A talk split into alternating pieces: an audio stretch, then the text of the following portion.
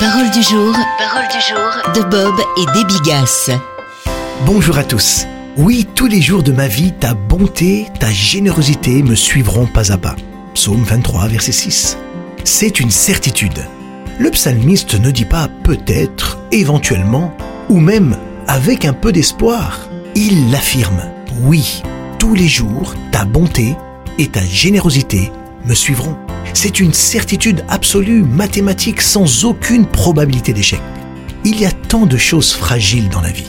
Un beau jour, on apprend qu'une terrible maladie nous frappe. Un autre jour encore, on se retrouve au commissariat pour payer les pots cassés car nos enfants, on a pourtant élevé dans la prière, l'amour de Dieu et l'exemplarité, ont enfreint la loi. Cependant, en tant que rachetés, il y a deux choses qui ne changeront jamais, la bonté et la générosité de Dieu. Quelle est ma vision de Dieu? C'est une question très importante qu'il convient de méditer.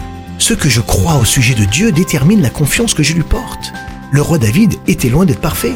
Certaines de ses frasques auraient pu faire la une des tabloïds. Pourtant, pas une fois il n'a douté de la bonté et de la générosité de Dieu à son égard. Je reconnais que Dieu est pour moi. Psaume 56, verset 10. Jésus lui-même a dit, je ne te délaisserai ni ne t'abandonnerai.